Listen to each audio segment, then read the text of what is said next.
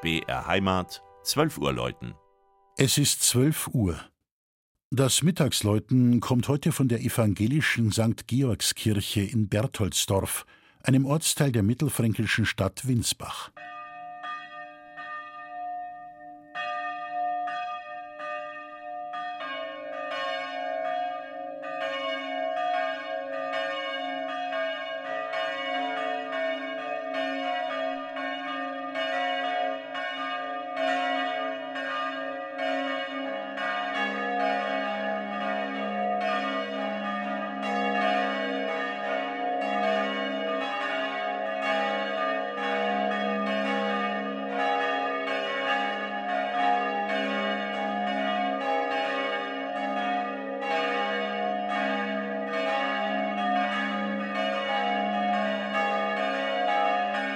Seit dem letzten Sommer erklingt es vierstimmig vom Turm der Bertholdsdorfer St. Georgskirche.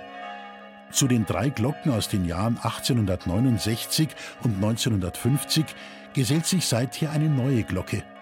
Sie wurde in der Eifel gegossen und füllt den bisherigen Moll-Dreiklang wohlklingend aus.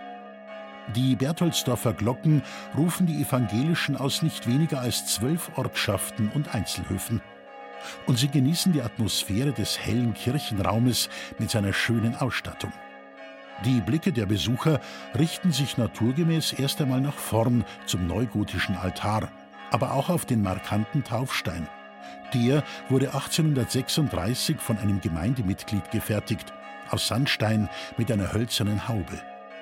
Kein geringerer als Wilhelm Löhe, der zu der Zeit in Bertholdsdorf Pfarrverweser war, weihte ihn. Weil dieser Taufstein dem Kunstgeschmack späterer Jahre nicht mehr entsprach, wanderte er auf den Dachboden, um 1947 bei einer erneuten Renovierung wieder im Kirchenraum aufgestellt zu werden. An der Südwand des Kirchenraums grüßt eine segnende Christusfigur aus Holz die Gemeinde. Darunter findet sich das Gedenkbuch mit den Namen der Gefallenen der beiden Weltkriege und mit leeren Seiten als stilles Andenken an die Vermissten. Ins Auge fallen auch die Wand- und Deckenmalereien. Ein lateinisches Kreuz dominiert die Kirchendecke. Die Symbole der vier Evangelisten ziehen sie ringsum. Das Wandbild über dem Triumphbogen zeigt den himmlischen Lobpreis.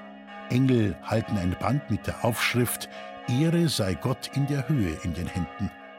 Eine wunderbare Verbindung hinauf in den Turm, wo die kleinste Glocke ebenfalls diese Botschaft trägt allerdings in lateinischer Sprache.